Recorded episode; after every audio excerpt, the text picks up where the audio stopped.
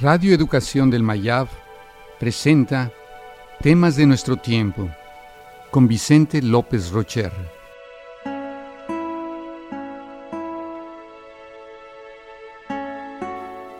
Empatía. La fuerza de gravedad que une planetas, estrellas y galaxias tiene su contraparte en los seres humanos. Se llama empatía. Es la capacidad de entender y responder a las exigencias únicas del prójimo. Con la empatía, el mundo humano se expandió gradualmente y pudimos ver y creer cosas que antes no existían.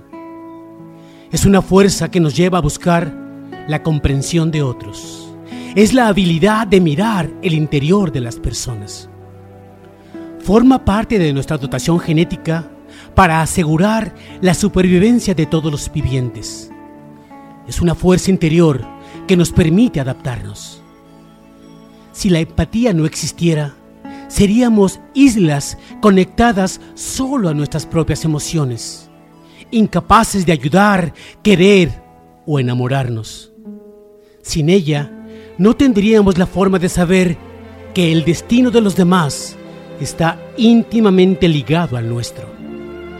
La empatía puede guiarnos a las experiencias más nobles y profundas de la existencia, como el altruismo, la piedad, el autosacrificio y el amor. Fortalece los lazos, ofrece esperanzas, edifica la confianza, la seguridad y la fe. La empatía surge cuando renunciamos a nuestro punto de vista para entender el mundo del otro. La conciencia es el primer gran logro del espíritu humano. El segundo es la lectura empática de los demás es sentir las emociones, los pensamientos, las ideas y los motivos de los demás. La empatía nos muestra una extensión de nuestra vida en la vida de los otros. Empatía es el acto de prestar tu oído y tu alma a la otra persona. Es el antídoto contra la soledad, contra el temor, la ansiedad y la desesperanza es el puente que une el abismo que nos separa.